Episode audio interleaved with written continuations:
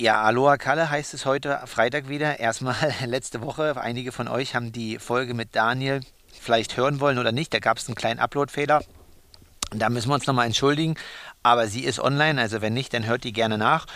Und dann wird der ein oder andere natürlich unseren äh, Stamm-Co-Autor Konrad vermissen. Und jetzt gab es den Monolog von mir nach Südafrika. Dann hatten wir einen Amateur aus Leipzig zu Gast, Steffen Rarik. Dann letzte Woche mein Trainer Daniel. Und ähm, um euch einfach abzuholen, und dies Jahr haben, diesmal haben wir einen ehemaligen Trainer zu Gast von mir ähm, aus Halle, Konrad Fiedler, aber da gehe ich gleich noch genauer drauf ein. Ähm, nächste Woche haben wir dann das Glück zum, jetzt muss ich kurz überlegen, ich glaube 20-jährigen Jubiläum des Leipziger Lauflern, Jörg Mate. Und dann kurz bevor es für mich rübergeht, in die USA zum Ironman nach Texas ähm, mit drei Wochen Vorbereitung wird Konrad wieder zurückkommen und dann könnt ihr alle gespannt sein, ob er wieder schwimmt oder auch noch nicht und äh, wie es um seine Form besteht. Aber ich denke, ähm, das ganze Podcast geht ja darum, den Weg nach Hawaii beziehungsweise dies Jahr nach Nizza zu beschreiben. Und das ist ganz interessant, mal Einblicke äh, in die Vergangenheit auch zu bekommen. Und ähm, deswegen freue ich mich heute, äh, Konrad Fiedler vom SV Halle beziehungsweise Triathlonverband Sachsen-Anhalt hier zu begrüßen. Hallo, guten Tag, hallo Markus. Ja, um ähm, kurz ähm, einfach einzuleiten, wer du bist oder was du machst. Und dann kommen auch eigentlich schon die Fragen, also ähm, und warum vielleicht das auch ein interessanter Gast ist. Ich habe mir überlegt, okay, wie fange ich an das Gespräch heutzutage? Und ähm, ich war ja früher als Kind in Halle Saale an der Sportschule. Du warst auch in Halle, hast damals im Außendienst, wenn ich ähm, dann berichtige mich für Essex gearbeitet und ich habe dann quasi nach meinem Abitur an den Stützpunkt nach Potsdam gewechselt. Ähm, kurze Geschichte, im Endeffekt war es so, die deutschen Meisterschaften 2011 in der U23 waren am Schliersee. Meine Vorgabe war, okay, entweder du machst eine Top 10 oder du fliegst aus dem Stützpunkt. Ähm, ich wurde Elfter mit irgendwie 10 oder 15 Sekunden Rückstand. Und im Endeffekt war es dann so quasi, ja, hieß es, alles klar, du kannst deine Taschen packen.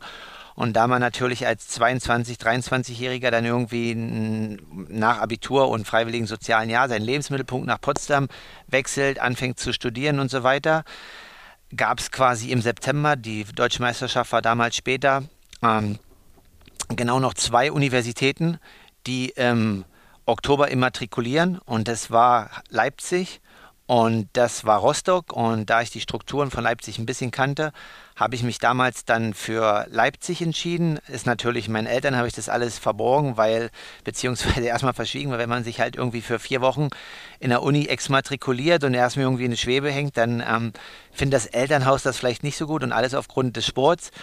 Und dann stand ich natürlich vor einer großen Entscheidung. Ähm, ja, ich hatte quasi in Halle den damaligen Trainer, bin nach Potsdam gewechselt, war eigentlich so ein bisschen lost und dann hast du quasi neben deinem Beruf bei Essex mir so ein bisschen gesagt, okay, du kannst das halt versuchen, mich zu trainieren, mich so ein bisschen zu koordinieren ähm, aus der Ferne. Warst ja aber eigentlich voll eingespannt. Aber was war damals so ein bisschen der Grund, äh, ich sag mal, jemand 20, 21-Jähriges, der so ein bisschen in Anführungsstrichen an einem Punkt war, lost zu sein, vielleicht auch den Triathlon damals dann irgendwie an Akta zu hängen, weil das mit Potsdam war schon echt ein harter Schlag für mich. Und ähm, ja, du hast mich dann quasi trainiert ein Jahr lang, anderthalb Jahre und so ein bisschen aufgefangen. Und ähm, was war deine Motivation damals dafür? Naja, also ich hatte, äh, ich bin ja ein paar Jahre älter als du und war, ähm, ich glaube, fast ein Jahrzehnt zuvor ähm, auf der Sportschule in Halle und war da auch als Triathlet aktiv, nicht bei weitem nicht, nicht, nicht so erfolgreich, aber ich habe dann schon ähm, sehr viele Athleten vor mir und nach mir kennengelernt und eins war bei dir auffallend, du hast da schon auch in jungen Jahren einen sehr starken äh, Charakter hinsichtlich Motivation und, und Willenskraft gezeigt. Ich kann mich noch an sehr lebhafte Diskussionen mit dir als 14-, 15-Jährigen erinnern, wo du überhaupt gar nicht einsehen wolltest, dass wir dir als erfahrene Athleten eigentlich nur ein Stück weit helfen wollten.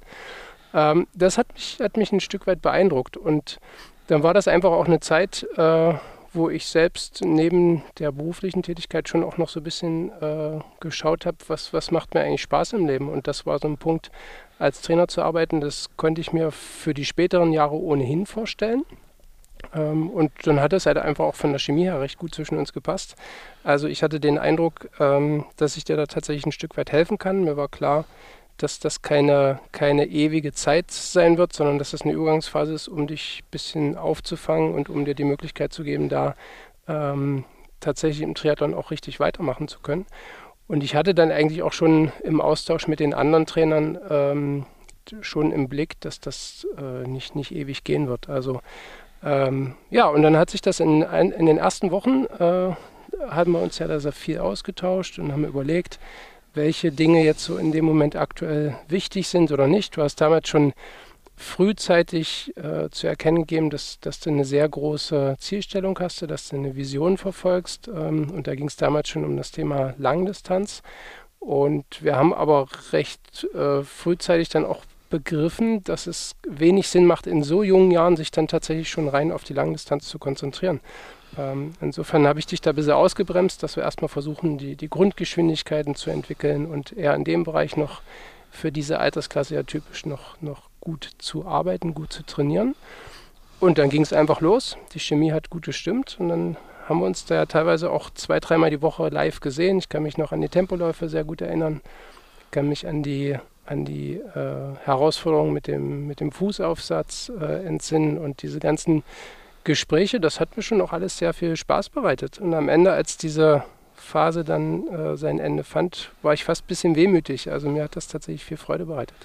Ja, also definitiv. Und ähm, also es gibt so, sage ich mal, zwei Punkte in meinem Leben, wo ich da quasi im Endeffekt sagen muss, okay, geht das mit dem Triathlon weiter oder nicht? Und es war einmal irgendwie mit 16 oder 15, als ich in England war und da das Austauschjahr nach drei, vier Monaten nicht zu Ende machen konnte und dann halt natürlich mit dem Wegwurf ähm, oder Wegfall damals von Potsdam, weil das halt echt cool war. Und dann ist es halt schon irgendwie, war es sehr, sehr wichtig für mich, jemanden zu finden, der da vielleicht auch jemanden aufhängt, was als 20-Jähriger nicht einfach ist. Aber ja, das zur Vergangenheit und vielleicht gibt es dazu nochmal später den einen oder anderen genaueren Einblick, aber wir sind ja jetzt in der Zukunft und wollen nicht nur über vergangene Sachen reden.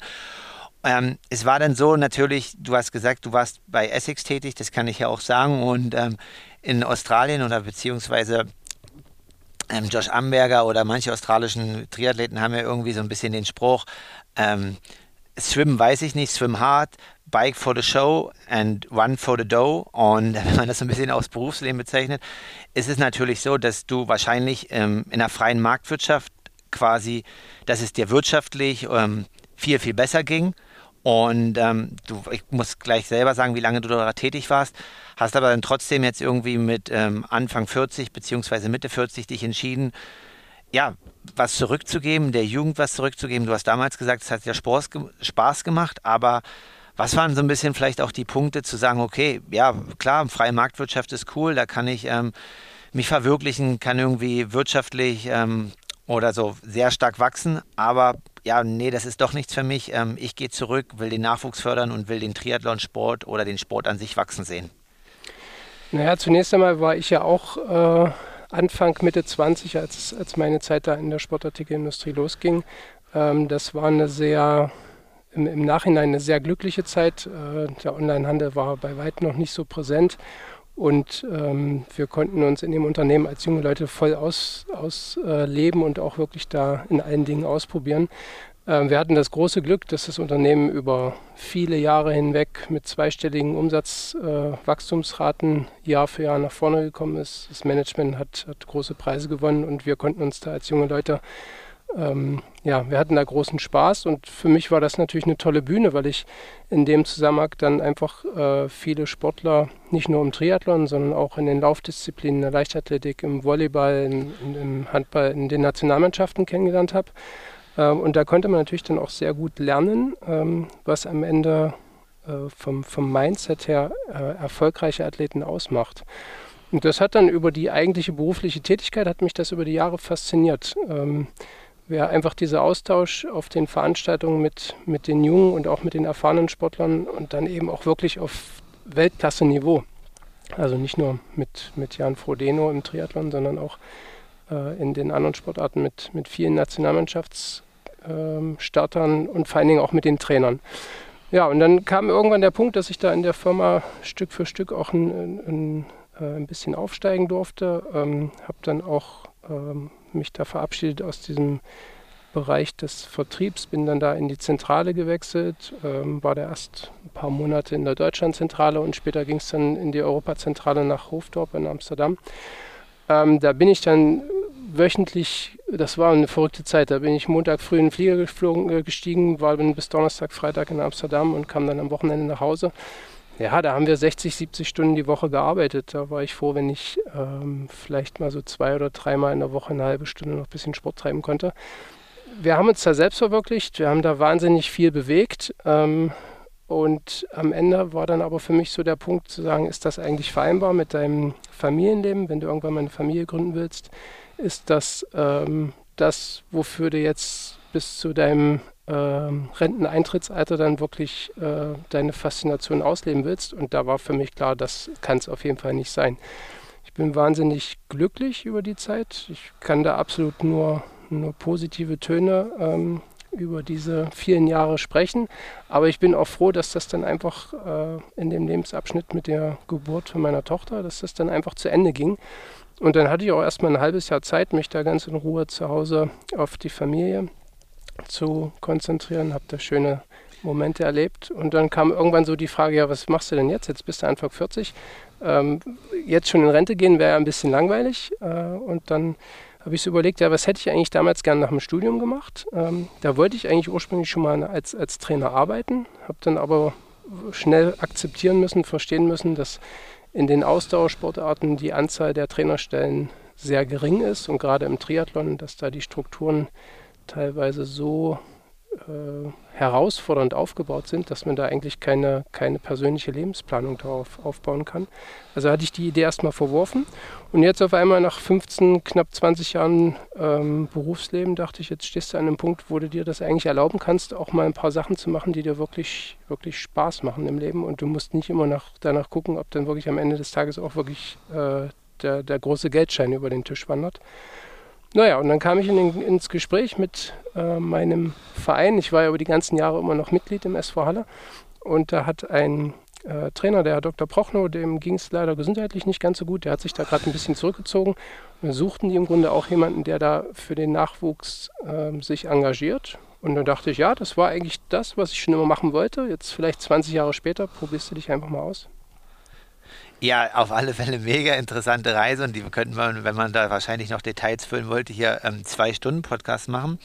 Aber ja, jetzt äh, so ein bisschen auch, hm, warum wir natürlich dann jetzt den ein oder anderen Amateur halt haben, ist natürlich, hatte ich es schon mal gesagt, ähm, ich hatte das Glück, dass ich die Ausbildung hier in Halle machen konnte und ähm, ich würde sagen, vor meiner Zeit war das so ein bisschen, ähm, ja, vielleicht auch durch Waldemar Schipinski, der dann irgendwie ähm, ein bisschen Power ähm, wirtschaftlich, aber auch ähm, quasi mental oder von, vom Engagement ähm, in den Verein gebracht hat durch seinen Sohn Falk Schipinski. Ähm, und halt natürlich auch dich, aber ein Andreas Rehlert ist damals ja zum Beispiel auch ähm, in der Bundesliga für den SV Halle gestartet. Das ist alles so ähm, Anfang der 2000er Jahre und von den ganzen ähm, Strukturen damals durfte ich natürlich dann dementsprechend pro, äh, profitieren, weil ihr als ältere Athleten wart halt da und ich hatte das Glück halt dann das ein oder andere Mal ähm, mit euch mitzutrainieren dürfen. Ich erinnere mich noch an irgendwie in den Heidelauf, um, wo ich danach halt irgendwie als 15-Jähriger damals mit Andreas Rehler 2001 oder 2002 dann irgendwie 70 Kilometer, 75 Kilometer Radfahren war. Das war für mich damals eine mega Motivation und ähm, ja, jeden, der da irgendwie mal reinhören will, ähm, neulich ist ein Podcast von ihm stehen bei Niklas Bock, also auf alle Fälle interessanter Podcast und äh, mega cool, dass er sich dem gestellt hat und Niklas ihn interviewt hat. Genau, und dann ähm, würde ich so ein bisschen sagen, war es halt so, wir waren halt so fünf, sechs, sieben, acht Leute hier in der Sportschule. Ähm, wir waren damals Nachwuchs jetzt äh, nicht die erste Wahl. Also wir waren jetzt nicht ähm, bei Jugend-Europameisterschaften oder so, aber wir haben halt dann schon irgendwie Top Ten oder mal siebter, achter bei den Junioren gemacht in deutschen Meisterschaften. Für Top 3 hat es damals nicht gereicht. Und dann, ja, wie es halt dann so ist, ne, gibt es dann eventuell mal einen Ortswechsel oder einen Perspektivwechsel für viele Athleten. Viele Athleten hören dann auf. Ähm, dann nach meiner Zeit kam jetzt noch, dann würde ich sagen, ein Willi Hirsch, der noch aktiv ist und auch relativ gut auf der Mitteldistanz und auch noch in Halle lebhaft. Aber wenn man das jetzt einfach so mal nüchtern betrachtet, ist dann quasi nach irgendwie der Zeit ähm, Jahrgang 98 bis 94, 95 wenn ich das einfach so mal von außen betrachten darf, weil ich da auch immer gucke, so 10 Jahre, 15 Jahre, die halt einfach irgendwie fehlen, verloren gegangen sind oder wo halt einfach quasi hier ein Gap ist. Ähm, ist meine Wahrnehmung da richtig? Und wenn, was sind eure Visionen, wie ihr das quasi jetzt äh, in Anführungsstrichen versuchen wollt zu schließen oder ich sag mal so Sachsen-Anhalt in dem Sinne oder auch, ähm, ja, nicht die neuen Bundesländer, aber Sachsen-Anhalt im Prezellen, wo du jetzt zuständig bist, wieder auf die Landkarte des Triathlons verstärkt zu bringen? Na, das ist im Grunde eine, im ersten Moment eine einfache Frage, die man aber eigentlich nur sehr komplex beantworten kann. Ähm, da muss man ein bisschen ausholen, hinter die, hinter die Kulissen schauen. Ähm, wir sind in Sachsen-Anhalt momentan glücklich, dass wir diese 1000 Mitglieder im Triathlonverband Sachsen-Anhalt äh, geschafft haben, weil das eine, eine essentielle Zahl ist, äh, die dann im Grunde gegenüber dem Landessportbund äh, hilft, dort auch ein, ein, Stück weit mehr in den Genuss von, von Förderung zu kommen. Ähm, an der Stelle kann man sagen, ich habe riesengroßen Respekt vor meinem Vorgänger, dem René Gose. Ähm, als ich dann so nach einem Jahr Arbeit äh, angefangen habe zu verstehen, was der Bursche eigentlich alles äh, gemacht hat. Der war auf dem Papier Landestrainer und hat im Grunde die, äh, die Sportschülerinnen und Sportschüler betreut im Vormittagstraining, Nachmittagstraining.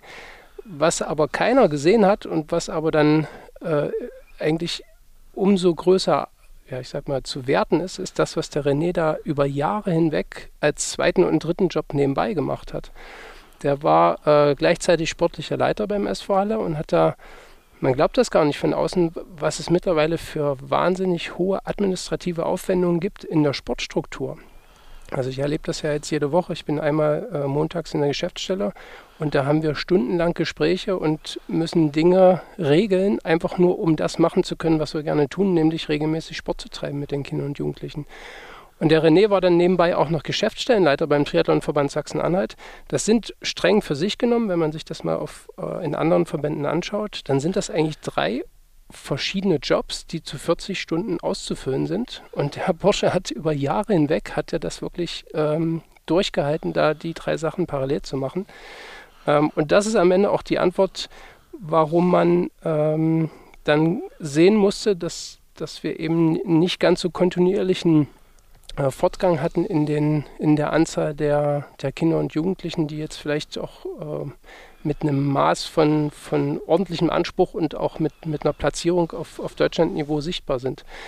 Also wenn man jetzt das ganz banal runterbricht, selbst wenn ich aktuell fünf oder sechs Talente in Sachsen-Anhalt hätte, die ähm, in dem Altersbereich 14, 15 Jahre sind und ich sage, jawohl, das sind Leute, die haben wirklich Potenzial, dort äh, deutschlandweit den Anschluss zu schaffen. Dann würde ich versuchen, die auf die äh, Sportschule umzusatteln und würde versuchen, dann mit denen dort ein, ein langjähriges Training aufzunehmen.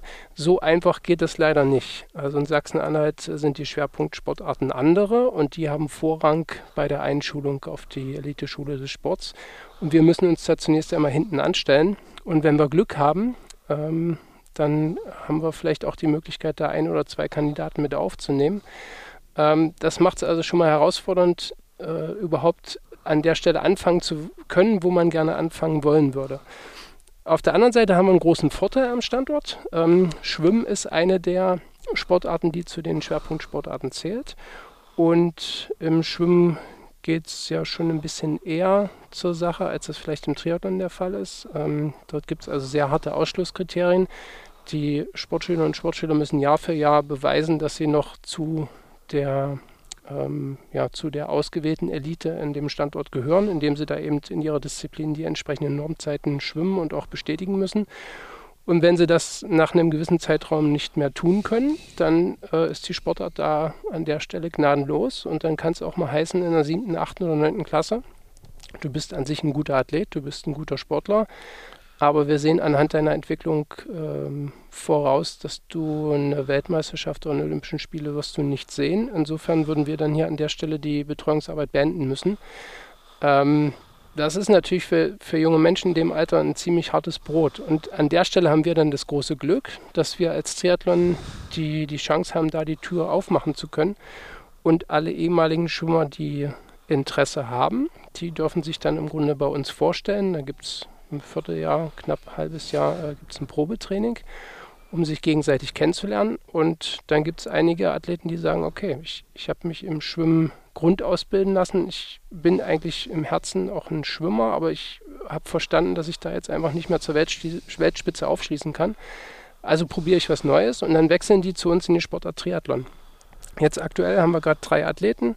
Einer in der neunten Klasse, ähm, äh, dann, nee, zwei in der 9. Klasse und einer in der 11. Klasse. Die sind im Grunde vor einem halben Jahr zu uns äh, aus der Abteilung Schwimmen jetzt in die Abteilung Triathlon gewechselt. Und die machen dann jetzt, äh, versuchen sich im Leistungssport Triathlon. Und das wiederum macht es dann jetzt irgendwo doch spannend, weil jetzt haben wir so eine Konstellation aus rein talentierten Neuzugängen und andererseits aus erfahrenen Schwimmern. Und mittlerweile sind wir mit ähm, sieben Athleten an der Sportschule verhältnismäßig gut aufgestellt. Gab auch schon Jahre, wo nur ein, zwei Leute da waren. Insofern haben wir jetzt zunächst einmal die Basis geschaffen, überhaupt erstmal wieder über eine Vision nachdenken zu können. Wo wollen wir mit dem Nachwuchsleistungssport hin? Und äh, mit den Voraussetzungen, die wir da jetzt in den letzten zwei Jahren geschaffen haben, ist auf jeden Fall der Ansatz, dass wir den Anschluss finden wollen. Ähm, es gibt ja diesen wunderbaren DTU Cup, wo drei, vier Nachwuchswettkämpfe, die besten 250, 300 Triathleten Deutschlands zusammenkommen. Im letzten Jahr waren wir dann nach einigen Jahren Abstinenz das erste Mal auch wieder mit Sportlern vertreten, haben da Top 30 Platzierungen belegt und äh, für dieses Jahr sind die Zielstellungen auf Top 20 Platzierungen ausgelegt. Ähm, und mittelfristig haben wir natürlich schon auch den, den Anspruch, dass wir da so gut wie möglich nach vorne reinkommen wollen, um dann vielleicht auch mal wieder einen Athleten präsentieren zu können, der es dann äh, ganz nach vorn schafft. Ähm, ja, du sprichst diese Strukturen und Normen an. Also ähm, im Schwimmen, das wissen wahrscheinlich ähm, nicht alle Hörer, ähm, aber so ist es halt. Ähm, eine gute Anekdote dazu ist, ähm, aktueller noch Weltrekordhalter, wahrscheinlich wird das auch noch eine Weile bleiben, über 200 Meter und 400 Meter Freistil, auch wenn wir jetzt hier gerade in Halle sind, Paul Biedermann. Wenn ich mich nicht also ist auf alle Fälle vor meiner Zeit und ich weiß es auch nur aus Erzählung, deswegen weiß ich jetzt nicht, ob das 100% stimmt, aber soweit ich weiß, war bei ihm auch mit 14 quasi das Erreichen der Normen nicht ganz drin. Und irgendwie gab es dann aber Trainer, die ihm auf alle Fälle noch mehr Talent oder Können zugesichert haben, beziehungsweise attestiert haben, sodass er halt weiter schwimmen durfte und dementsprechend jetzt noch zwei Weltrekorde hält, nach einer ganzen Weile von Jahren. Aber klar, da kommen halt dann viele ähm, Schwimmer dann direkt zum Triathlon. Also Daniel Unger, ähm, Bundestrainer, sagt ja zum Beispiel, in Frankreich ist es ja schon öfter gang und gäbe. Also ein Vincent Lewis, der ist halt irgendwie vom Schwimmen schon mit 15, 16 quasi eine 4-0 oder 4-0-2 auf 400 Kraul geschwommen und äh, das ist halt ein Grundspeed, den er halt mitbringt. Da ist jemand, der dann vom Laufen kommt oder ja, ich sag mal, das Schwimmen erst ein bisschen später lernen, das wird auf alle Fälle anspruchsvoll, irgendwie nochmal äh, um die vier Minuten zu schwimmen. Da muss man auch ganz ehrlich sein und realistisch. Ähm, genauso ist es dann halt auch im Laufen, braucht man auch den Speed. Aber ja, die Frage, du hast es alles so strukturell erklärt, ähm, wie das abläuft. Und natürlich ähm, gibt es dann sehr engagierte Eltern, die natürlich aktuell dann irgendwie selbst in dem Sport vertreten sind. Bei Triathlon wird ja immer mehr zum Breitensport, in Anführungsstrichen so, dass Leute halt gerne Radfahren, Laufen, Schwimmen oder mal das eine oder andere Mal eine Veranstaltung machen und sich dafür interessieren. Ähm, ja, dementsprechend auch nochmal äh, Glückwunsch an Rico Bogen dieses Wochenende, ein relativ junger Athlet. Ähm, auch wo die Eltern wahrscheinlich echt viel investiert haben damals in der Jugend. Ähm, ja, Vierter auf Lanzarote, beim 73, ich glaube, der europäische Saisoneröffner dieses Jahr. Also mega starkes Rennen, ganz knapp gescheitert am Podium und an der Quali. Aber Rico, ähm, ja, auch von mir Glückwunsch, Grüße gehen raus und die Quali für La, die holt sie dir noch. Genau, aber die Frage, die sich jetzt mir so stellt, ähm, das ist ja wahrscheinlich dann auch für sag, Landesverbände anderer ähm, Länder, quasi Bundesländer möglich. Äh, ja, wie kriege ich quasi so ein bisschen, wenn ich außerhalb vom Sport bin, ähm, Triathlon, mit, dass meine Kinder irgendwie darauf Lust haben und wie kann ich die in so eine Programme bringen, beziehungsweise, dass sie dann vielleicht mal in den Genuss kommen, mit anderen zu trainieren. Jetzt ist äh, Standort Halle äh, quasi genannt, aber jetzt kommt vielleicht jemand vom Land oder was. Ähm, was sind so ein bisschen deine Tipps oder Wege für Eltern, die ihre Kinder quasi mit relativ wenig Triathlon-Know-how im Background ähm, so ein bisschen in die Sportart schnuppern lassen wollen würden? Ja, das ist eigentlich ein spannender Punkt, weil wir in Sachsen-Anhalt da auch gerade eine, eine Kehrtwende, oder was heißt Kehrtwende, das falsche Wort, wir, wir vollziehen da gerade eine neue Entwicklungsstufe. Ähm, wir haben bisher eigentlich in, in, zu meiner Zeit in den 90er, Anfang 2000er Jahren gab es eigentlich eine gesunde Rivalität zwischen dem Standort in Leipzig, äh, Standort in, in Halle und Magdeburg. Und dann hat sich das in Halle eigentlich sehr gut entwickelt, bis hin zum Aufstieg in die erste Bundesliga und über viele Jahre gehalten. Ähm, und in Magdeburg ist da zumindest in der Kinder- und Jugendarbeit und in der, in der Nachwuchsausbildung in meiner Wahrnehmung relativ wenig passiert. Äh, und als ich jetzt vor zweieinhalb Jahren angefangen habe, ähm, mich hier in Halle da um den Nach Nachwuchs zu bemühen, äh, habe ich festgestellt, dass wir eigentlich bis auf ein paar vereinzelte Verrückte in, im Land ähm, nirgendwo die, die Konstellation haben, dass sich da irgendwo Eltern oder interessierte Kinder und Jugendliche melden können. Und dann haben wir ein Projekt aufgesetzt. Insofern muss man sagen, äh, verrückterweise sogar dank Corona, denn durch Corona haben wir durch die äh, Stiftung äh, Engagement und Förderung in Deutschland haben wir äh, dort tatsächlich ein, ein, Projekt einreichen können, dass wir versuchen wollen, im Land Sachsen-Anhalt eine äh, Förderstruktur aufzubauen für die Nachwuchsaktivitäten. Und dann ist es uns gelungen, an den Standorten in Eisleben ähm, und in Magdeburg und auch in Gentin äh, ja, eigentlich faszinierte Leute, die in, in der Sportart Triathlon zu Hause sind, zu finden, die sagen, okay, ich bin bereit, jetzt auch ein Stück weit was für den Nachwuchs zu tun und ähm, organisiert in, im, äh, im Bereich meiner Möglichkeiten dann auch Training für Kinder und Jugendliche anzubieten. Und daraus ist im Grunde jetzt eine richtige kleine Gemeinschaft entstanden, dass wir äh, an den Standorten ja wirklich Ansprechpartner vor Ort haben, die dann tatsächlich auch die Kinder in den Vereinen äh, organisiert haben und äh, da jetzt wirklich regelmäßiges Training stattfindet.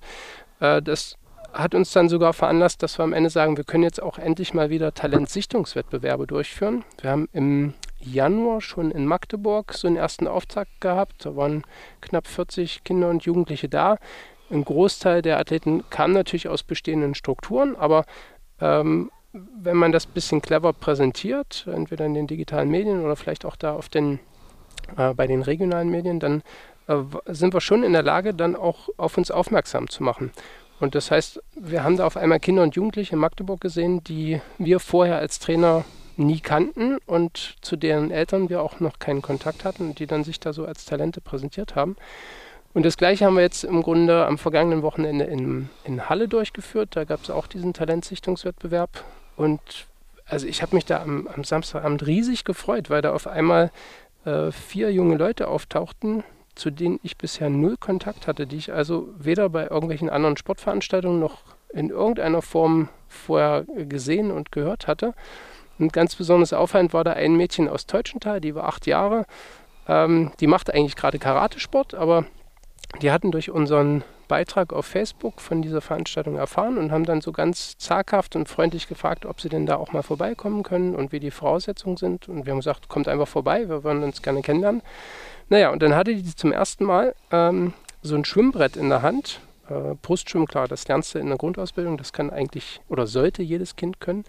Ähm, aber dann die spezifischen Bewegungen, das war ja dann auch für uns als äh, Trainer spannend, was können die jetzt schon, was nicht. Und dann haben wir sie gebeten, da ähm, neben dem 50 Meter Brust auch einfach mal 50 Meter Kraulbeine äh, so schnell wie sie kann zu schwimmen. Und haben mir dann fünf Minuten vorm Start, habe ich ihr zum ersten Mal in ihrem Leben dieses Brett gezeigt.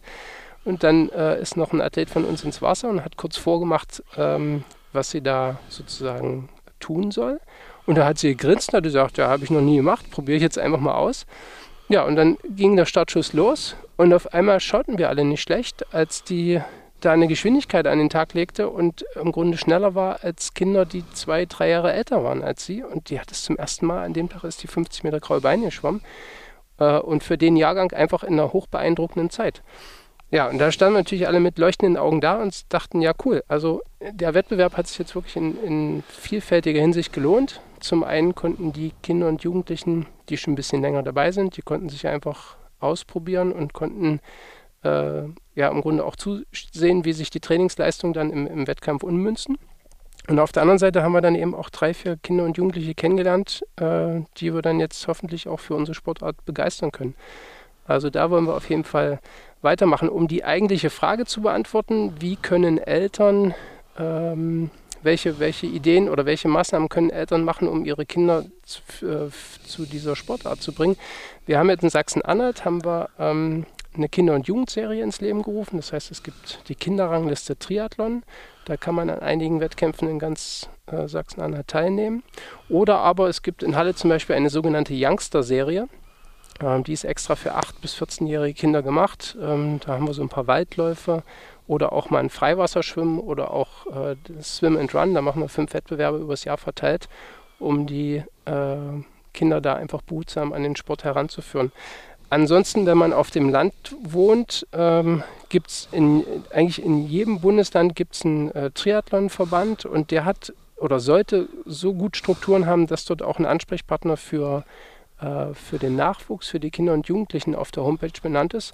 Einfach mal danach googeln. Ähm, ansonsten macht der Dachverband Deutsche Triathlon Union macht eigentlich auch ganz gute Angebote. Es gibt die DTU Schülertour ähm, und ansonsten viele Nachwuchscups in den unterschiedlichen Bundesländern.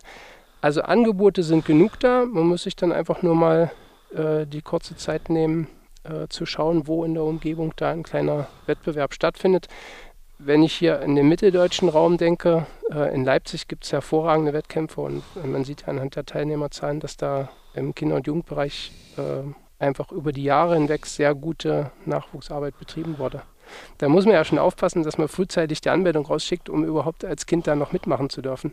Das ist natürlich eine, aus, aus Trainersicht ist das fast schon eine Luxussituation, die die Kollegen da in, in Leipzig haben. Ja, also ähm, strukturell, also siehst du da schon ähm, zwischen den Bundesländern, also jetzt nicht nur quasi Sachsen, Sachsen-Anhalt, Unterschiede, sie, äh, auch sage ich mal in den alten Bundesländern, siehst du da einfach über Jahre lang ähm, rückblickend, dass dort strukturell einfach ja, ein stärkeres Fundament ist, was halt quasi das ein oder andere Bundesland halt aufbauen muss? Oder ähm, ja, sage ich mal, gibt es auch noch andere Bundesländer, die in ähnlicher Situation sind. Wenn ich zum Beispiel mich daran erinnere, natürlich haben wir jetzt äh, unser Hamburger Fischmarkt-Crew, ähm, die auf der Ironman-Distanz äh, gut unterwegs ist, aber wenn ich mich an meiner Jugend erinnere, dann gab es da relativ wenige, die ähm, bei Nachwuchswettbewerben dastehen. Genau, also würdest du einfach sagen, das muss man halt differenziert sehen auf jedes Bundesland oder was sind so ein bisschen Gründe, dass eine, deiner Meinung nach oder deiner Sichtweise, dass Bundesländer halt sehr stark aufgestellt sind und manche halt ja, da schon noch Nachholbedarf haben. Also wenn ich jetzt, äh, wird wahrscheinlich jetzt am Wochenende auch wieder so gewesen sein, Bayern, Baden-Württemberg sind äh, immer stark bei den äh, Ausscheidungswettbewerben und das war in der Vergangenheit so. Und ähm, ja, da gibt es wahrscheinlich einfach bundeslandtechnisch jeweils Unterschiede oder siehst du das anders? Na, da gibt es riesengroße Unterschiede. Wir waren am Sonntag zur äh, JWM-Quali für die Junioren in, in Leipzig. Da hatten die besten Athleten ähm, aus dem Jugend- A- und Juniorenalter die Möglichkeit, sich in Leipzig da zu empfehlen, um dann ähm, zwei Tage später nach Chiembaum zu fahren und dann dort den, den finalen Ausscheid zu machen.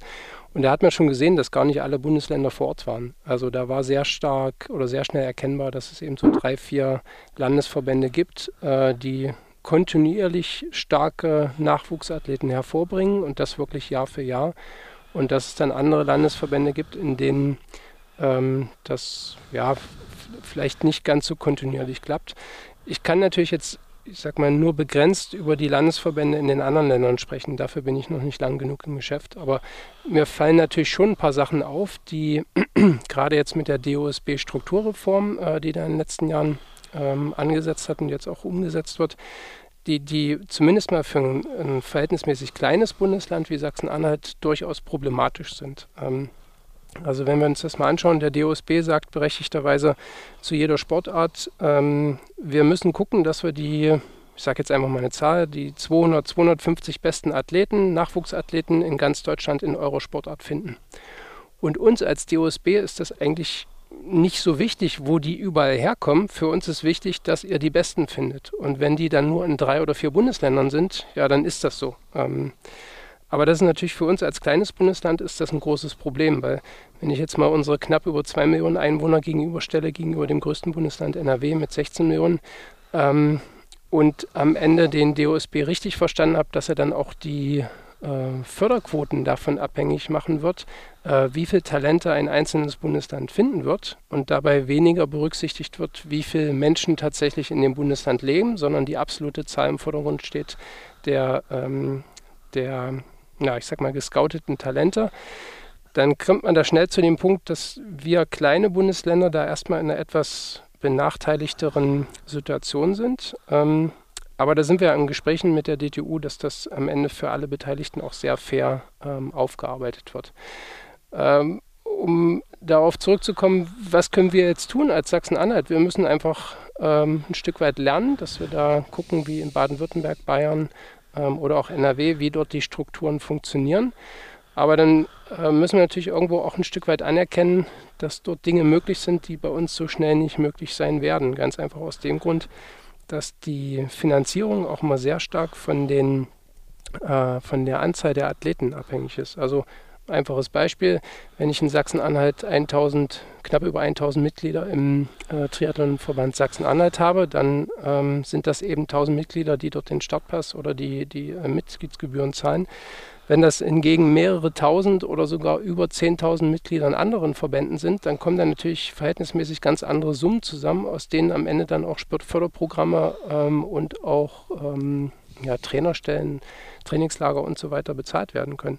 Das heißt, wir in Sachsen-Anhalt, wir haben eigentlich zwei große Herausforderungen. Einerseits äh, müssen wir uns gegen die, gegen die Sportarten ähm, durchsetzen, die natürlich auch schon ein, ein gutes äh, Talentsichtungsprogramm machen. Aber andererseits müssen wir uns, und das ist dann eben einfach der Weg mehr, den wir gehen müssen. Müssen wir uns Gedanken machen, wie, wie können wir überhaupt erstmal die Struktur im Hintergrund so festigen, dass wir eben im Idealfall vielleicht mal irgendwann nicht nur eine Trainerstelle im Land, sondern zwei, drei oder vier haben, die dann ganz gezielt den Nachwuchs ausbilden können ähm, und auch da die Talentsichtung weiter vorantreiben können. Und das ist eigentlich so die große Überraschung in meinem Job, den ich jetzt so in letzter Zeit erlebe, dass ich bin damals hierher gekommen und habe gedacht, okay, wenn ich Trainer bin, dann muss ich mich mit dem Thema Trainingsplanung, Trainingssteuerung, Motivation, ähm, mit den Stech Schwerken und Stechen der einzelnen Athleten beschäftigen, äh, um dann wirklich zu einem positiven Ergebnis zu kommen. Vielleicht noch die, die Kommunikation mit den Eltern. Das waren so meine ersten Gedanken, die ich hatte. Und dann habe ich aber festgestellt, dass der Job, den ich jetzt hier momentan mache, der ist zu mehr als 50 Prozent von administrativen äh, Dingen geprägt. Also das, was wir hier momentan im Hintergrund tun, um die Struktur aufrechtzuerhalten oder sogar weiterzuentwickeln, ähm, das heißt Finanzen zu akquirieren, Öffentlichkeitsarbeit zu machen, im Gespräch mit unserem Großverein zu sein, im Gespräch mit dem Landessportbund zu sein ähm, oder einfach ganz banal. Wir haben letzte Woche zum Beispiel alle DAX-Unternehmen angeschrieben und haben darum gebeten, ähm, zu prüfen, ob in irgendeiner Form nicht eine Unterstützung möglich sein könnte. Ähm, das sind natürlich alles Sachen, die haben die Landesverbände mit, mit größeren Strukturen oder gestandeneren Strukturen diese Probleme haben, die wahrscheinlich in der Form nicht. Die können sich dann tatsächlich auf die eigentliche Trainingsarbeit konzentrieren. Ähm, ich hoffe, und das ist jetzt so mein persönliches Ziel, dass wir hier in Sachsen-Anhalt diese Struktur so entwickeln können, ähm, dass wir da nicht Jahr für Jahr immer fragen müssen, ja, mit welchem Geld bezahlen wir das denn eigentlich, sondern dass wir fragen können, ähm, okay, wir haben die Summe X, die haben wir jetzt äh, klar zur Verfügung und die können wir für Trainingsmaßnahmen, für Trainer, für Trainingslager, für die Entwicklung von Athleten ausgeben, ähm, sodass wir dann wirklich auch wieder ein Stück weit mehr zur, zur professionellen Betreuung von den Athleten selbst kommen. Ähm, ja, du sprichst es an, das ist ein mega interessantes Thema. Also, ähm, also wir sind jetzt auf alle Fälle auch auf der Kurzdistanz ja, international, ich bin da jetzt nicht ganz so mehr drin, weil ich mich mehr, mehr fokussiere auf Ironman oder ähm, Halbdistanzen, aber natürlich auch konkurrenzfähig deutschlandweit und ähm, ja, jetzt beim ersten Rennen, WTS-Rennen, waren auch sehr gute Platzierungen dabei. Also Lena Meissner zum Beispiel, glaube ich, war Vierte, wird von Steffen Justus betreut, den ich in Namibia ähm, bei einem Morning One als Trainer, wo ich mich ein bisschen mit ihm unterhalten habe, was eigentlich ganz cool war. Genau, aber grundsätzlich so ein bisschen, ähm, du sagst, dass die wirkliche Arbeit am Athleten und mit dem Athleten und das schon irgendwie in relativ jungen Jahren, ähm, würdest du da jetzt einfach mal sagen, okay, da jetzt nicht im, im deutschen Vergleich, sondern auch einfach im internationalen Vergleich, wir sind da ein bisschen zu bürokratisch ähm, in Deutschland und da müssen wir auf alle Fälle irgendwie das ein bisschen auf kürzeren Wege machen, sodass der Trainer sich halt auch wirklich darauf konzentrieren kann und nicht noch zehn weitere Aufgaben hat? Oder ja, siehst du das eigentlich als nicht so ein ähm, Punkt, dass es ähm, quasi uns weiterentwickelt? Aber aus meiner Perspektive, so wie du das jetzt beschreibst, fällt da halt viel Zeit in, ins Land oder geht drauf für Sachen, die eigentlich dann quasi, ja, sonst vielleicht in Weiterbildung fließen sollten, ne? Über neueste Trainingsmethodik und so weiter. Ähm, siehst du uns da so ein bisschen international quasi hinten an oder ist das nicht deine Sichtweise? Naja, also das, was ich eben gerade geschildert habe, ist ja eine Thematik, die sehr stark äh, auf Sachsen-Anhalt zutrifft. Ähm, ich glaube, dass man dann in keinster Weise den Fehler machen darf, das jetzt auf alle anderen Bundesländer und dann auf Gesamtdeutschland zu übertragen. Ähm, wenn ich das so aus der, äh, ich überlege gerade in den, in den, vergangenen Jahren, also im Grunde hatten wir ja eine, eine hoch erfolgreiche Ära mit Mike Petzold, äh, Jan Fodeno, Daniel Unger, ähm, oder die Rehlert-Brüder, ähm, die wirklich, ich sag mal, nicht nur auf einem hohen Niveau, sondern dann auch wirklich mit, mit maximalen Erfolgen dort bei den hochrangigsten Wettkämpfen ähm, gezeigt haben, dass, dass wir in Deutschland Triathlon können. Und dann ist eine Zeit gekommen, in der wir ähm, eigentlich immer noch ja, schon erfolgreich waren, aber so der ganz, ganz große Gewinn einer Meisterschaft, das war den Deutschen dann nicht vergönnt. Und das war insofern ein bisschen problematisch für Triathlon, weil dann einfach so diese Vorbildwirkung ein Stück weit verblasste. Also ähm, wenn man heute fragt, welches sind denn eure Vorbilder in dem Sport, dann ähm, fällt das vielleicht nicht ganz so einfach, wie das ähm, noch vor 10, 12, 15 Jahren der Fall war, als dann eben die aktuellen Olympiasieger und Weltmeister aus Deutschland kamen. Ähm, nichtsdestotrotz, wenn ich mir jetzt mal die Breite angucke von äh, Athleten, die zu einer äh, JEM fahren oder zu einer JWM, also am Wochenende, das war ja eigentlich ein sehr schönes Erlebnis da in Leipzig, die, die Qualifikationswettkämpfe der äh, Junioren zu sehen, ähm, dann ist zumindest in meiner Wahrnehmung schon Deutschland sehr gut aufgestellt. Also äh, das kann man schon allein daran ablesen, wie diese Qualifikation da verlaufen ist. Also es waren knapp 50 Athleten gemeldet, männlich und weiblich. Und die Grundsatzidee war, am Sonntag zunächst einmal einen Vorausscheid zu machen, um dann die besten 14 weiblich und besten 14 männlich mitzunehmen äh, nach Kienbaum, um dann in Kienbaum zwei Tage später dann erst den finalen äh, Ausscheid zu machen, wer dann wirklich die drei oder vier äh, Startplätze da belegen darf. Also wir haben eine sehr starke Breite ähm, zumindest in diesem Altersbereich da 16, 17, 18, 19 Jahre. Ähm, wir kriegen auch von anderen Ländern, zum Beispiel aus Österreich oder der Schweiz, immer mal wieder Anfragen, ob die ähm, denn beim DTU Cup mitmachen dürfen, weil das schon europaweit ein, ein sehr stark besetzter Nachwuchscup ist. Ähm, also ich glaube, da brauchen wir uns jetzt erstmal keine Sorgen machen. Da bin ich auch ehrlicherweise nicht der richtige Ansprechpartner. Da müssten jetzt äh, Frank Heimerdinger als Bundestrainer Nachwuchs oder ähm, Thomas Möller als, als neuer Bundestrainer Elite, die könnten das noch alles ein bisschen detaillierter darlegen als ich. Ähm, aber die, die Eingangsfrage war ja, haben wir da ein, ein Problem in Deutschland? Ich glaube nicht. Ich glaube sogar, dass wir momentan ich würde schon fast sagen, so gut aufgestellt sind wie fast nie seit der Ära Frodeno, Ungo und Co äh, und dass wir beispielsweise jetzt dieses Jahr im Weltcup und dann vor allen Dingen auch in Vorbereitung zu den Olympischen Spielen in Paris, ähm, dass wir da echt tolle Sachen von deutschen Athleten sehen können und, und ich würde schon fast sagen, erwarten können. Also ähm, ich, ich, sehe da absolut eine starke Breite, ich sehe da eine, eine, sehr hohe Kompetenz, was die DTU aktuell dort in dem Bereich macht. Ähm, und ich äh, klar, am Ende musst du im Sport auch immer ein bisschen Glück haben, aber allein die Teilnehmer, die dann nächstes Jahr zur, ähm, zu den Olympischen Spielen fahren werden, das werden jetzt nicht irgendwie Touristen sein. Also das werden Leute sein, die da ernsthaft ein Wörtchen mitreden. Ähm, ich kann mich sehr gut an den, an den Eingangssatz von Thomas Möller entsinnen, äh, als er zum Bundestrainer berufen wurde, der da sagte, also unsere Athleten müssen beweisen im Vorfeld der Qualifikation, dass sie zum international, internationalen Niveau dazugehören und nicht nur wollen, sondern auch wirklich können.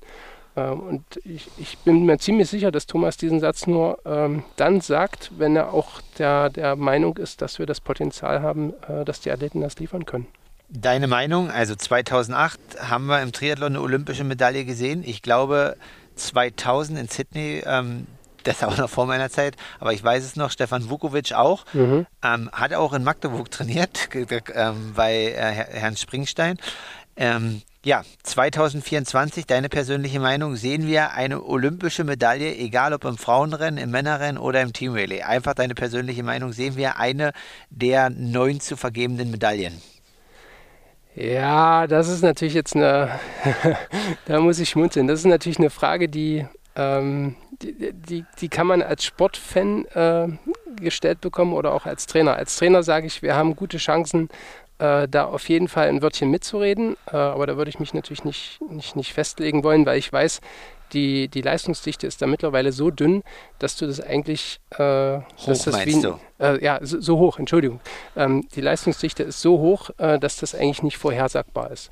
So, ähm, als Fan sage ich, wir sind da so gut aufgestellt, die haben so gute Nachwuchsarbeit gemacht ähm, und die Bundesstützpunkte, die funktionieren an der Stelle auch. Ähm, und wenn jetzt noch ein bisschen Quäntchen Glück dazu kommt, dann sehe ich uns auf jeden Fall in der Lage, da mal mindestens um eine Medaille mitreden zu können. Ja, auf alle Fälle hoffen wir und ähm, wahrscheinlich wird es den einen oder anderen, also ich habe auch da wahrscheinlich selber Lust und werde das auch machen, weil ähm, in London war ich nicht 2012, aber Paris 2024, das ist jetzt, jetzt nicht so weit. Da kann man schon mal äh, zu dem einen oder anderen Wettbewerb vorbeifahren und ähm, hinschauen. Ähm, ja, jetzt äh, reden wir die ganze Zeit über Triathlon, ähm, über Olympische Spiele, Verbände und so weiter. Ähm, Triathlon wächst, also klar, kleine Veranstaltungen, ähm, wir haben es jetzt gelesen, der Heidelbergman ähm, muss leider abgesagt werden. Äh, eigentlich mega schade, eine Kultveranstaltung. Also Patrick Lange und auch Sebastian Kienler haben beide irgendwie gesagt, okay, versucht die kleinen lokalen Sachen zu unterstützen dass die weiterleben. Ähm, ja, das sind jetzt äh, quasi, oh, jetzt muss ich aufpassen, dass ich jetzt nicht komplett falsch liege, aber ich glaube Heidelberg, Bavü, ähm, ja, Rhein-Neckar-Cup und so weiter. Also mega schade und ich hoffe, dass er nächstes Jahr wieder auflebt. Also ich habe da auch sehr gute Erfahrungen, war da mal Vierter in dem Rennen. Und ähm, ja, du hast vorhin so ein paar lokale Laufwettkämpfe angesprochen. Ähm, aber ihr richtet auch noch einen Duathlon aus, ähm, Ende Mai oder Anfang Mai, kannst du gleich selber kurz sagen. Ja, grundsätzlich, ähm, warum richtet ihr den Duathlon noch aus und äh, Sportart Duathlon? Siehst du da quasi aus deiner Perspektive noch irgendwie Entwicklungspotenzial oder sagst du, okay, man macht das und ist vielleicht noch die eine oder andere Veranstaltung, aber eigentlich ist so ein bisschen Duathlon ja, mit der Dichte des internationalen Rennkalenders und äh, Athletenstarten auch ähm, dann schon im Junioren-Europacup und so weiter. Ja, die Sportart muss kämpfen und stirbt so ein bisschen aus. Aber ja, erzähl einfach mal, was eure Intention ist, wann das Rennen stattfindet und warum ihr das noch ausrichtet. Ja, wir machen seit acht Jahren den Gisa Duathlon äh, in Halle an der Saale. Eigentlich aus ganz banalen Gründen, würde jetzt ein Außenstehender sagen, aber für uns sind das essentielle Gründe. Ähm, wir brauchen natürlich die Veranstaltung, um auch ein Stück weit einfach die, die Nachwuchsarbeit finanzieren zu können. Das heißt, über die, das ein, Einnehmen von Sponsorengeldern, von Fördermitteln ähm, oder eben auch dann durch die Startgelder können wir uns finanzieren. Ähm, das ist also ein ganz hilfreicher Baustein. Auf der anderen Seite ist es einfach cool, wenn du vor Ort selbst eine Veranstaltung machen kannst. Und wir haben dort in äh, Halle Lochau haben wir eine besondere Konstellation. Da ist auf einem privatwirtschaftlichen Gelände, das ist sozusagen renaturiert, ähm, haben wir eine sieben Kilometer Radrunde und ähm, ansonsten auch noch ein paar andere Flecken, die sehr sauber asphaltiert sind äh, und mit einer, naja, schon auch einer besonderen Streckenführung versehen sind, aber eben vollkommen verkehrsfrei. Das heißt, wir können da sowohl für Volkssportler, ähm, egal auf welchem Niveau, als auch, ähm, ich sag mal so, professionelle Athleten oh, und dann eben vor allem auch für den Nachwuchs können wir dort Rennen bieten, die so schnell in Deutschland nicht wieder ähm, machbar sind, umsetzbar sind. Ähm, und das hat, glaube ich, auch die DTU bewogen, uns da vor zwei Jahren zum ersten Mal den Zuschlag zu geben für die deutschen Meisterschaften im Duathlon, ähm, für die Jugend und Junioren. Und das machen wir jetzt äh, in diesem Jahr am 30.04. machen wir das zum dritten Mal. Wir sind wieder Ausrichter der deutschen Meisterschaften. Ähm, und wir sehen das schon für die, äh, für die jungen Triathleten als gute Vorbereitungsmöglichkeiten für, für den für die Triathlon-Saison. Also das ist natürlich im Vergleich zu anderen Ländern, wenn ich mich entsinne, als wir das damals in Australien kennengelernt haben, da haben wir halt jede Woche am Samstag haben wir einen Trainingswettkampf gemacht, weil es die äh, im Triathlon, weil es die ähm, Wetterbedingungen einfach zugelassen haben. Das ist ja hier in Europa und insbesondere in Deutschland ist das ja so gar nicht machbar. Das heißt, wir müssen schon überlegen, wie wir im Frühjahr ähm, die Wettbewerbe so ausgestalten, dass und nicht jeder kann im Frühjahr dann äh, ins Ausland fliegen und gerade als junger Mensch äh, dann an irgendwelchen internationalen Rennen teilnehmen, sondern wir brauchen schon auch Rennen hier vor Ort, sodass die Leute einerseits ihre Rennerfahrung sammeln können und andererseits ähm, sich dann auch richtig gut auf die kommenden Triathlon-Wettbewerbe ab Mai äh, vorzubereiten.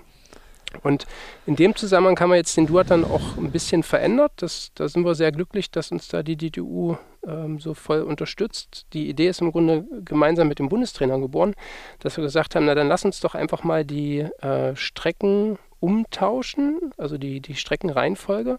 Sonst ist der klassische Duathlon ist ja eigentlich immer Lauf lang, Rad und am Ende kommt dann die, die kurze Laufstrecke. Und wir haben jetzt überlegt, wie können wir die Vorbereitung zum Triathlon noch ein bisschen ähm, spannender gestalten und haben dann einfach das Rennformat umgedreht. Das heißt, wir starten bei den Rennen mit der äh, kurzen Laufdistanz, gehen dann aufs Rad und äh, am Ende wird dann die, die lange Laufdistanz, genauso wie im Triathlon auch, wird dann über den Sieg oder die Platzierung entscheiden. Ähm, das ist ein, wurde erstmal heiß debattiert, ob man das so machen kann oder nicht. Ähm, wir sehen da auf jeden Fall große Vorteile, weil das natürlich schon auf, die, auf, die, auf den Wettkampfverlauf wird das einen entscheidenden Einfluss haben. Wir gehen davon aus, dass die, die Gruppen nach dem kurzen Lauf deutlich enger beisammen sind, als das vielleicht bei der Langlaufdisziplin am Anfang der Fall wäre. Das heißt, es wird zu größeren Radgruppen kommen. Ähm, zu, einer, zu einer spannenderen Dynamik und gerade auf der Strecke. Wir haben da ja so eine na, ich würde sagen, fast ein Kilometer lange Abfahrt. Äh, da die, die sogenannte Lochauer Speedkurve, äh, die, die folgt dann darauf. Ähm, also das ist schon nicht ganz einfach, da alleine runter zu donnern. Man kann da schon 60, 70 km/h erreichen. Und äh, wenn das dann jetzt in einer Gruppe geschieht und unten die Kurve, also da, da, muss man technisch schon echt was drauf haben, um das auch gut machen zu können. Ähm, und dann hat man so ein paar hundert Meter, um sich kurz zu schütteln. Und danach geht es dann äh, die Döllnitzer Rampe hoch. Ähm, dahingegen muss man dann schon, da darf man nicht ein Gramm zu viel mitbringen. Ansonsten kann man da auch ganz schön nicht nur ins Schwitzen kommen, sondern ganz schön rote Backen kriegen. Also wir haben eigentlich perfekte Voraussetzungen, um dann auch dieses Rennformat dort äh, in einen richtig schönen, spannenden Wettkampf umzulegen. Und am Ende auf einen Kilometer, die Laufstrecke ist nur ein Kilometer, oder die Runde, die Laufrunde entspricht ein Kilometer, die dann mehrmals gelaufen wird. Das ist zuschauerfreundlich. Also wir freuen uns da riesig, da dieses Jahr eben dann nicht nur die Jugend- und Juniorenwettbewerbe auszurichten, sondern auch für die mitteldeutsche Kinderrangliste, für die, für die ganz kleinen oder für die jüngeren Kinder und daneben auch für die Erwachsenen dort richtig gute Angebote zu schaffen. Ja, also auf alle Fälle cool und das, äh, wie gesagt, das als Veranstalter oder beziehungsweise in, äh, nicht Veranstalter, sondern Trainer Sachsen-Anhalt, SV Halle, äh, einfach Mehrfunktionen, da noch solche Wettbewerbe ausgerichtet werden. Also finde ich richtig cool und wer Bock hat, ähm, ja, als Vorbereitung, ich muss sagen, Duathlon passt jetzt nicht mehr ganz so gut vom Ironman. Also ich bin wahrscheinlich in der Zeit dann auch ähm, noch in den USA, weil ich noch überlege, es Hans Shorts zu machen. Aber jemand, der hier ist und äh, Lust hat, das zu machen, auf alle Fälle ist Duathlon meiner Meinung nach härter als Triathlon. Also der Muskelkater ist eigentlich immer größer danach, weil die, oh ja. die Stoßbelastung halt immer oh ja. größer ist. Ähm, nee, aber definitiv coole Sache. Und dann sage ich erstmal Danke für die Zeit ähm, hier heute im Podcast und dass du uns so ein bisschen Einblicke gegeben hast, ähm, ja, was es halt irgendwie benötigt, vielleicht ähm, ja hinter den Kulissen, um Nachwuchs auszubilden, strukturell und so weiter. Da ähm, ja, ist quasi nicht immer nur einfach das, was wir sehen, am Ende der Output oder das Ergebnis, sondern einfach, wie früh es halt anfängt, irgendwie mit der Entwicklung von Athleten oder Talenten und was halt dann dazugehört. Also danke, Konrad, für deine Zeit heute hier. Ja, wunderbar. Ich freue mich, dass es geklappt hat. Ähm, wir sitzen ja hier in einem schönen Tonstudio in Halle. Das war auf jeden Fall eine andere, angenehme Atmosphäre. Und ich würde mich freuen, wenn wir dann vielleicht im Sommer auch nochmal sprechen können. Das vielleicht als letzter Satz. Wir haben nämlich auch die Zusage von der DTU bekommen, dass wir in Halle in diesem Jahr die deutschen Meisterschaften Swim and Run und dann für die Erwachsenen, für die Altersklassen ähm, ausrichten dürfen. Am 6. August ist es soweit. Ähm, vielleicht haben wir die Möglichkeit, dass wir uns dann im Vorfeld auch nochmal austauschen können. Ja, gerne. Guck mal, wie der Wettkampfkalender ist. In dem Sinne, ähm, bleibt hier dran und ähm, dass noch der ein oder andere Nachwuchsathlet dann später vielleicht auch auf ähm, die Langdistanz wechselt oder die olympische in der WTS, also Hauptsache dem Triathlon treu bleibt. Und wie gesagt, danke für deine Zeit und ähm, ja, gutes Gelingen weiterhin. Danke, danke. Ich ähm, hoffe, dass, dass ich das gleich über dich sagen kann und drücke dir die Daumen. Äh, ich verfolge ja ganz genau, was du da so tust und äh, jetzt haben die, die Jungs am vergangenen Wochenende da in Lanzarote vorgelegt. Mal gucken, wie dann die, die nächsten Wettkämpfe ausgehen. In dem Sinne, Aloha und bis nächste Woche.